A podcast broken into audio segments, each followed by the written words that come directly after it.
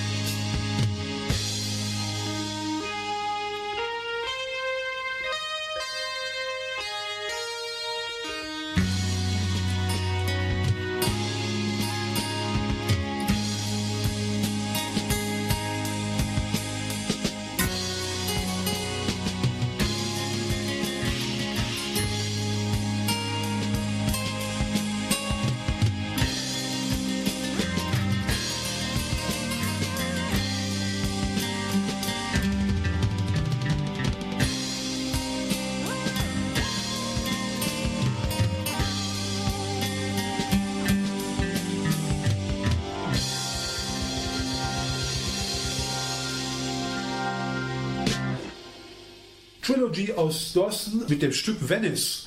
Und mir gegenüber sitzen hier, ich darf sogar sagen, ich sitze bei denen, äh, zwei Protagonisten der Band, die schon seit unheimlich langer Zeit dabei sind und sich auch immer wieder zusammenfinden. Zu meiner Linken äh, Guido Harding. Hallo Guido. Hi OJ. Genau.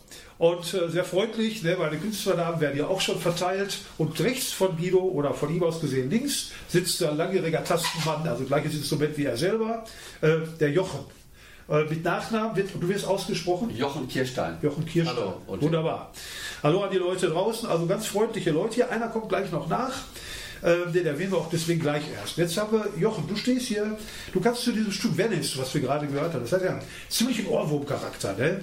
obwohl ihr euch ja als Progressive Rock Band gelabelt habt oder gelabelt wurdet. Äh, was kannst du mal zu dem Stück sagen? Ja, das ist eines unserer ersten Stücke aus dem Jahr 1977. Und äh, ganz klar, wer sich ein bisschen auskennt, beeinflusst von der äh, Band Emerson Lake and Palmer, die wir damals sehr viel gehört haben. Und dem Stück hört man das vielleicht insofern an, als es ein starker Kontrast ist zwischen diesen eingängigen, eingängigen melodischen Teilen und diesem etwas fetzigen und äh, rasenden Mittelteil. Äh, alles eben auch immer mit dieser Hammond-Orgel. Und äh, deswegen war es auch ein sehr effektvolles Stück. Und es war eines der Stücke, was wir immer wieder spielen durften und mussten, äh, weil das Publikum das einfach erwartet hat. Und äh, ich würde mal sagen, dass, dass, dieser, dass dieser Stil damals äh, einfach äh, unser Stil war, aus dem wir auch sehr viel gelernt haben. Mit allem einverstanden, Guido, was dein Kollege hier so spricht? Ja, äh, ich meine, Venice äh, hat so zwei Welten miteinander verbunden. Das äh, fängt ja an mit einem Dreiviertel-Thema, ähm, ne, so das Schaukeln der Gondeln. Ja, und dann geht es dann hinterher über in diesen Staccato-Teil, wo die Hammonds eben halt im Vierviertel sehr, sehr maschinell rumhämmern und äh, das kam bei den Leuten ziemlich gut an, dieser Kontrast, dass es eben halt nicht nur dieses progressive ähm, dieser pro progressive Stratsch ist, sondern dass es auch eine feste Melodie gibt, an der sich die Leute sofort orientieren konnten. Gut erklärt, also viel mehr muss man nicht sagen. Äh, aber kam bei mir auch so, ich bin gewundert, erst der Walzattack ne, und dann geht es richtig los. Ne? Mhm. Mir auch aufgefallen, ja.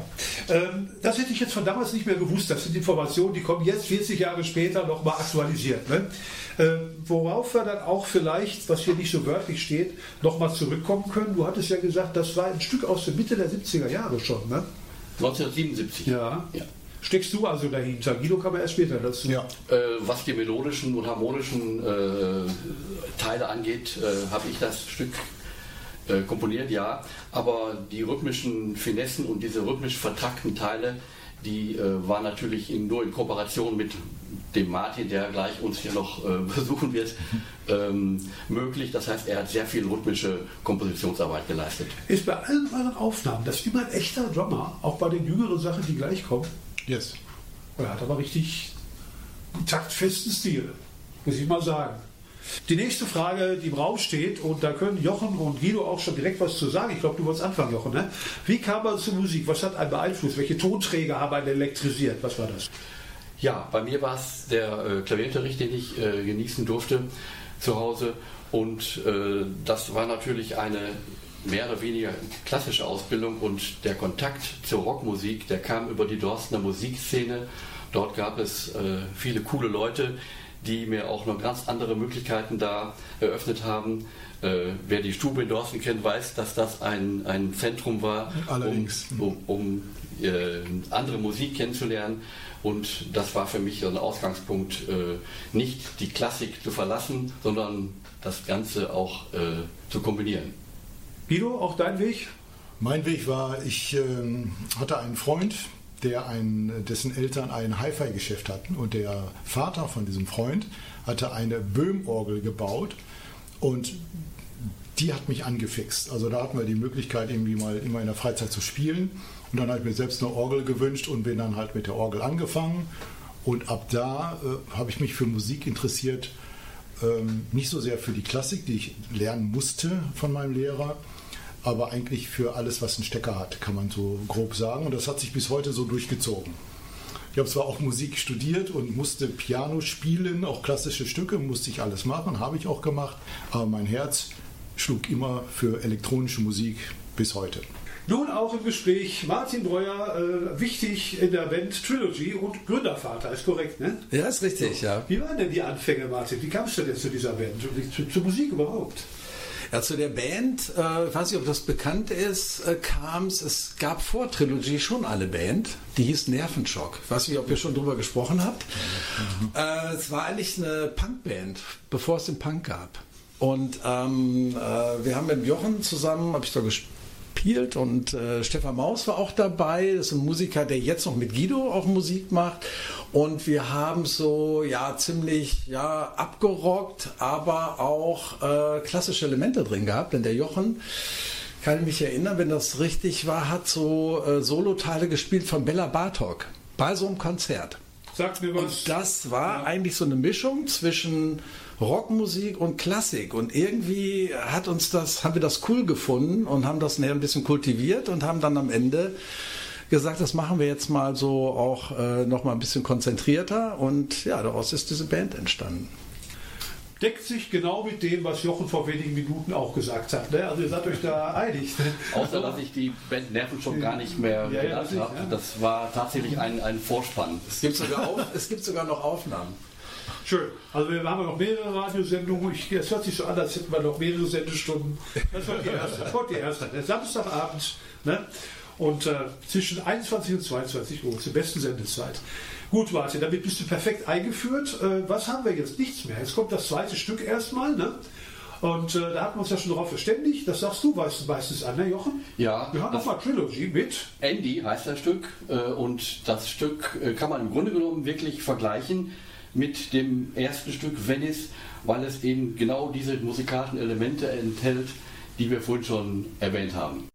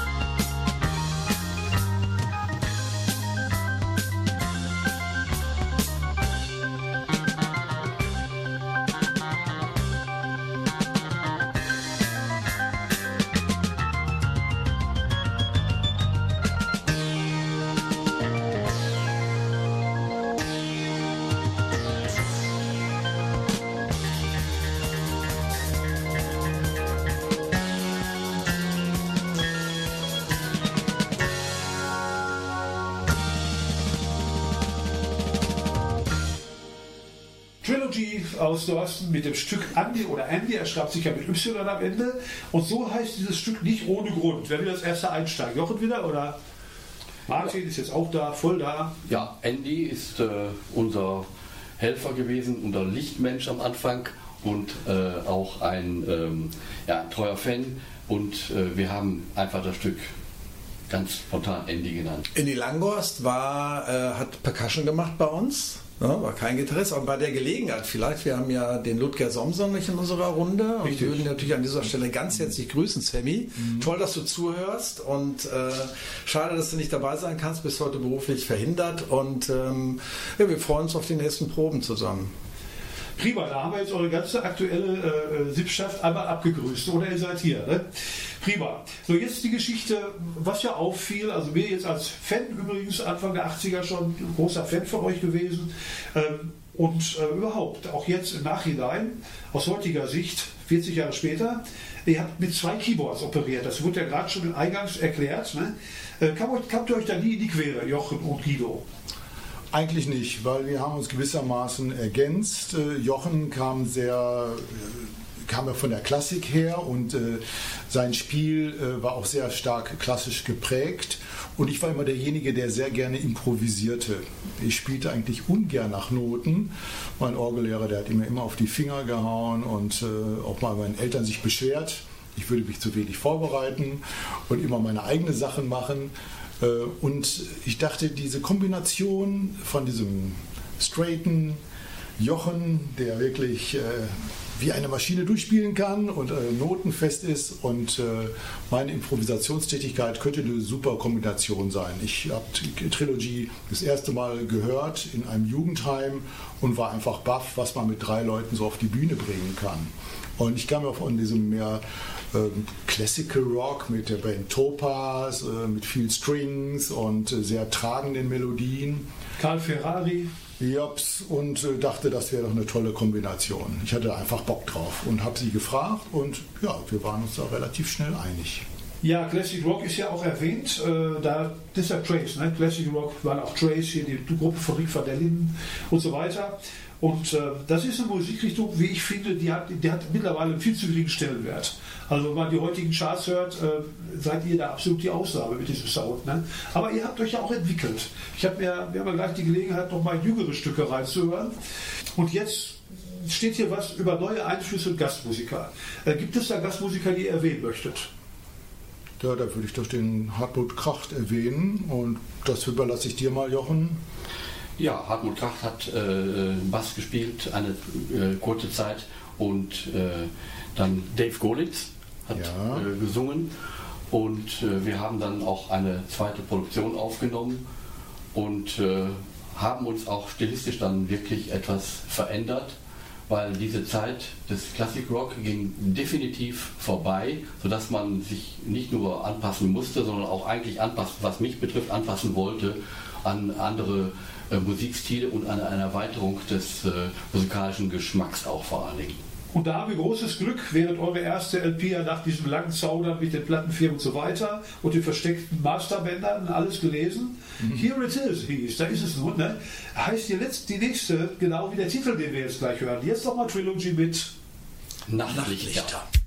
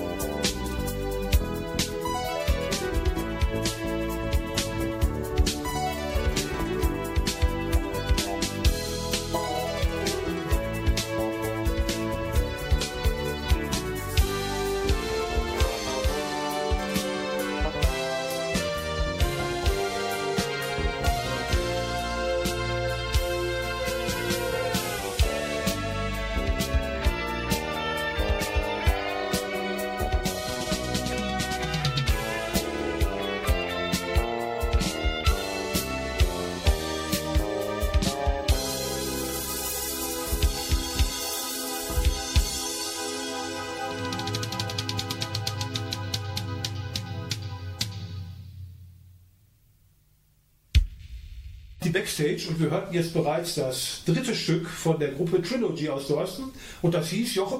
Nachtlichter. Genau, du bist der Mensch, der zu diesem Stück eine Menge sagen kann. Eine Menge oder vielleicht Wesentliches kurz. Also das Stück ist rhythmisch sehr kontinuierlich aufgebaut, im Gegensatz zu den alten Stücken, die dem Publikum doch auch wirklich äh, einiges abverlangten. Das Stück hat einige, ich sag mal jetzt, interessante Harmonien, eine interessante Basslinie und es ist im Grunde genommen auch ein Experiment, weil diese Art von Stück, die haben wir so vorher nicht gemacht, aber es gehört, das kann ich ganz klar sagen, zu einem meiner Lieblingsstücke. Das ist gut, wenn Musiker sich zu ihrem Werk bekennen. Und jetzt geht's los. Vergleich früher heute. Der Vorschlag kam von euch. Wer vergleicht hier was mit wem? Sonst hat jeder eine andere Vorstellung. Womit fangen wir an? Mit dir, Guido? Also ich finde die, die technischen Innovationen, die sich in den letzten Jahren abgespielt haben, schon beachtlich. Äh, erinnere ich mich daran, dass wir noch mit Kassettenrekordern im Proberaum gearbeitet haben. Wir haben Takes aufgenommen, die hinterher verteilt an die Musiker, damit die unter der Woche dann danach üben konnten. Haben ab und zu Demo-Tapes aufgenommen mit Vierspur, Analogmaschinen, mit viel Aufwand. Gott sei Dank konnten wir das in den Proberäumen äh, bewerkstelligen und waren eigentlich auch schon ganz zufrieden mit diesen Ergebnissen. Nur wenn man das äh, mit heute vergleicht, dann äh, muss man sagen, äh, sind da, liegen da Welten dazwischen. Heute ist Aufnahmeequipment sehr erschwinglich geworden und bietet schon digitale Qualität. Es ist eigentlich alles super geworden und der neueste Trend ist, dass man halt auch auf einen Proberaum mehr oder weniger verzichten kann, weil es jetzt schon ähm, Produkte gibt, die das dezentrale Üben ohne Latenz über Netzwerk zulassen. Somit könnte ich quasi mit jemand in Berlin zusammenspielen und das ohne eine hörbare Latenz. Tatsächlich äh, erlebe ich das auch bei jüngeren Musikern, dass die so arbeiten. Also das gab es ja damals gar nicht. Das gebe ich dir einfach mal vorsichtig recht. Einverstanden, dass wir dann mal zu Martin übergehen? Früher heute, ja. Ich, ich habe festgestellt, dass ähm, auch gerade so mit Arbeiten mit den Studierenden, dass so ein Trend wieder da ist, das Frühere wieder in die heutige Zeit zu holen, weil durch die ganze Digitalisierung und alles ist direkt verfügbar, hat das Handmade oder die handgemachte äh, Tätigkeit, also ob es Musik ist, ob es Kunst ist, wieder einen hohen Stellenwert.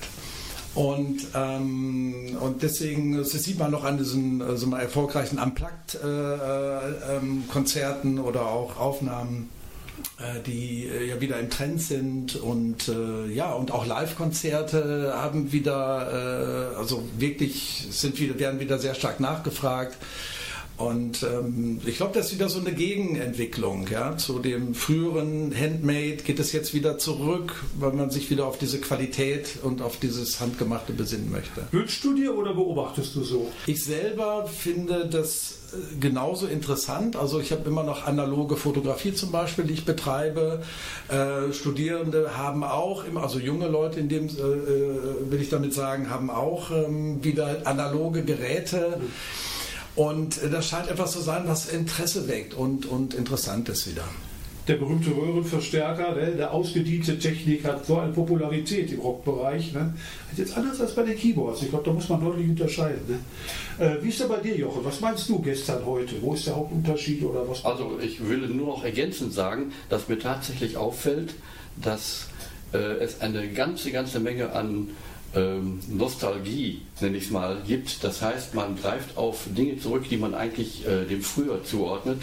Und dazu gehört letztendlich auch unsere äh, Musik, die wir äh, Ende der 70er Jahre gemacht haben. Es gibt tatsächlich Leute, die dann plötzlich über die sozialen Medien nachfragen, ob wir äh, diese Platte, ob wir die nicht noch irgendwie kaufen können, ob wir die haben können oder unsere CD, die wir dann produziert haben. Also dieser Rückgriff auf früher, den beobachte ich an vielen Stellen. Ja. Wir beobachten das auch nach Ausstrahlung dieser Sendung, dass da Anfragen kommen und Kommentare unter der Publikation dieser Sendung. Das ist, läuft ja nicht nur im Radio, sondern auch auf einer Plattform der Universität Dortmund. Ganz interessant. NRVision, soll ich ab und zu mal erwähnen, ne? www.nrvision.de und da seid ihr jetzt demnächst unsere Topband, unser Master Gig, Main Gig dieser Sendung.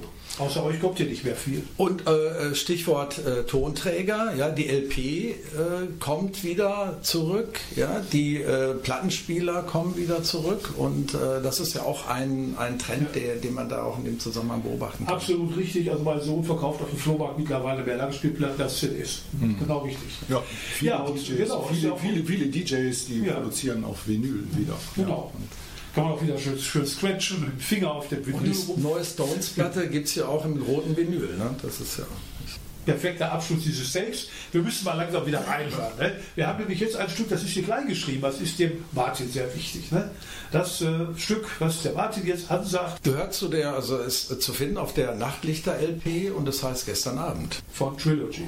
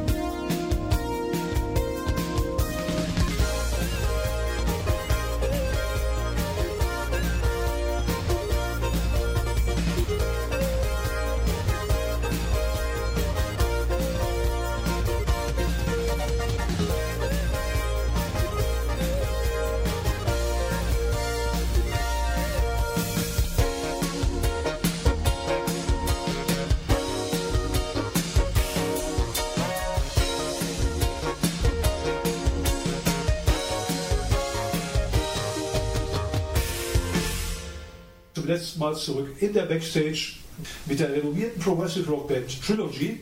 Und wir haben jetzt zwei Stücke gehört und da könnt ihr was zu sagen. Ich glaube, der Jochen fängt an.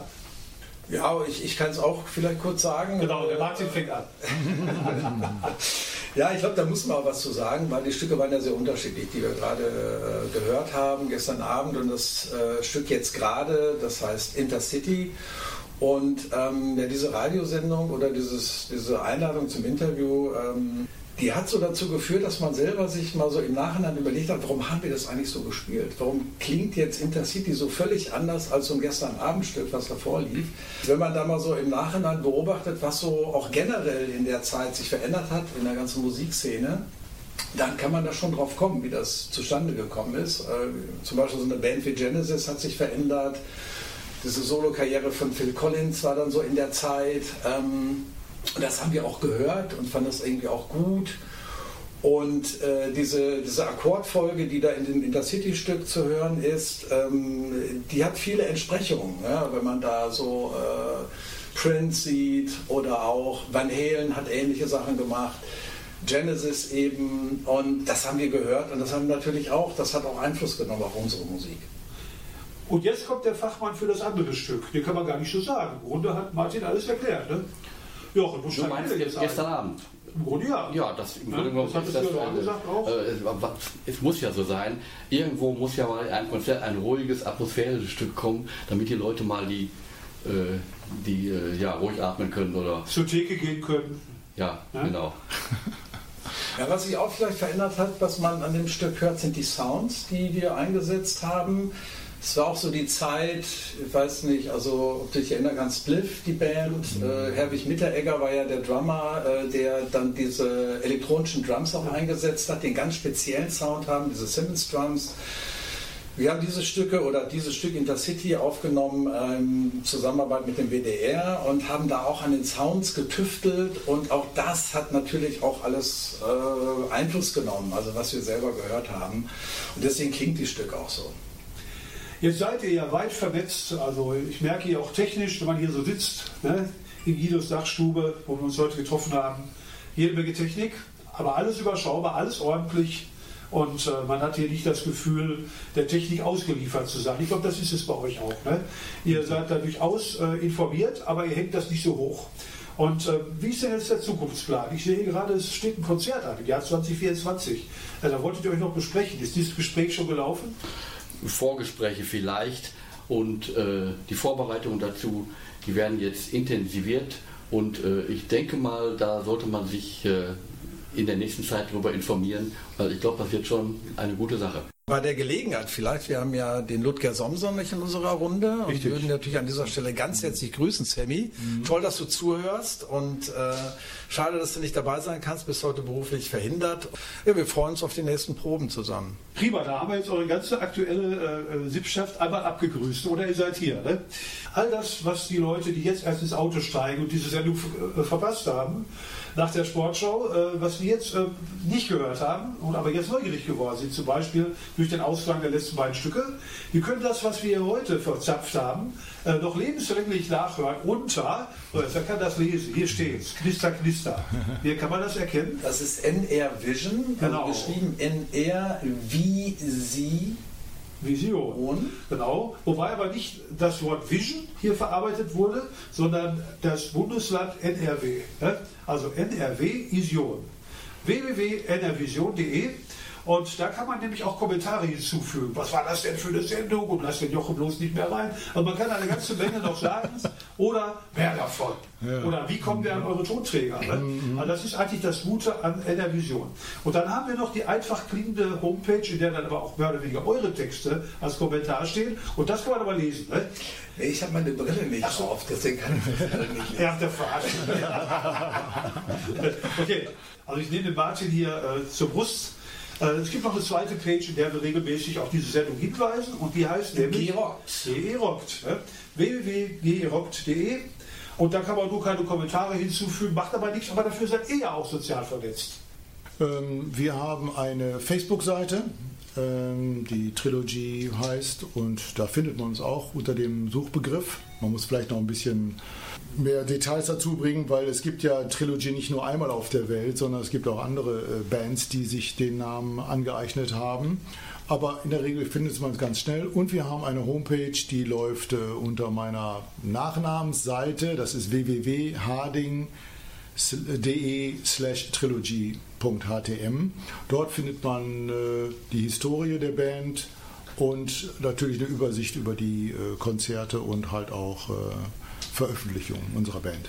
So, um die Leute noch mal richtig heiß zu machen, wenn jetzt nichts mehr anliegen sollte, ich schaue mich suchen um, alles gut? Haben wir die Plattform genannt, wo wir zu hören sind? Also Apple, Apple, Music zum Beispiel. Apple Music, äh, Spotify, ja. äh, es gibt auch verschiedene Progressiv-Rock-Plattformen. Eigentlich findet man uns fast überall, selbst auf Amazon Music. Selbst auf YouTube habe ich von euch einstellen. Und YouTube, ja. ja. Die ganze Platte ist auf YouTube. Ja, die ganze Platte ist dann auch. Ja. Auch mit Playlist, da steckst du die Teile nämlich an, oder er wieder? Mit Playlist. Die Zwar nur ein Track, aber darunter steht die Playlist. Ich stecke da nicht hinter, das wurde von anderen hochgespielt. Ah ja, gut. Okay, grüße mal die auch. Fans. Ja. Und als letztes, ja, man, es, man, findet kein Ende. Wir werden wieder zusammenkommen, habe ich den Eindruck. Das lässt sich gar nicht vermeiden. Äh, ihr macht ja munter weiter. Und jetzt, um die Leute mal richtig heiß zu machen und damit die auch zurückrufen, hören wir nochmal Trilogy äh, mit einem Stück, das sagt ihr gleich. Ich möchte mich von euch verabschieden, mich herzlich bedanken, auch für die gute Vorbereitung. Ich brauchte ja hier nur reinzukommen. Das war ein Selbstläufer. Ne? Also Trilogy, macht's gut, Jungs. Ja, wir bedanken uns für die Einladung. Ganz ja, vielen Dank okay. für diese Therapiesitzung. Ja, genau. Und äh, wir hören nämlich jetzt nochmal Trilogy abschließend für heute mit dem Stück Call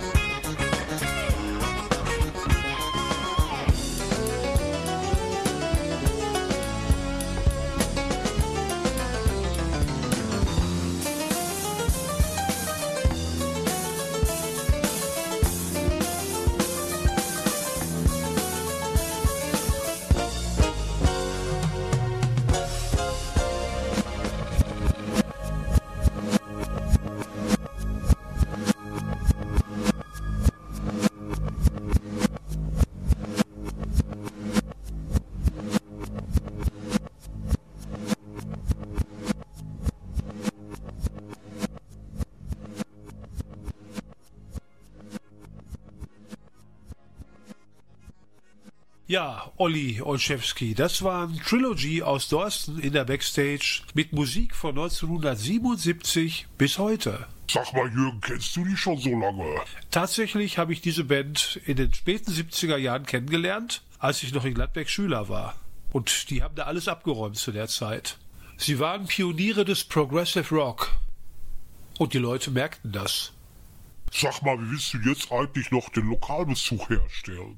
Hauptband der Festrock-Wettbewerbe, bei denen Trilogy immer gewann, waren Streetmark und die kommen zum Teil aus Bottrop. Streetmark heißt das nicht so viel wie Wegweiser? Ja, so ähnlich, Olli. Straßenmarkierung. Und zwar hatten die damals einen großen Hit und da spielte an der Bassgitarre Jürgen Pluter aus Bottrop und damit dürfte der Lokalbezug hergestellt sein. Sie hatten damals ihren einzigen großen Hit mit Lovers. Und als letztes hören wir ein Stück, das Trilogy auch im Programm hatten, von der Kölner Band Triumvirat, The March to the Eternal City. Damit endet die heutige Backstage mit eurem Onkel Jürgen und zuletzt Olli in der Moderation und Adi Reifenrad in der Technik. Macht's gut, Leute. When the lovers give up all their tears and dreams And making love is done by perfect machines You know that future has come and you will know that some people rather would die. I realize what love has been when you fell down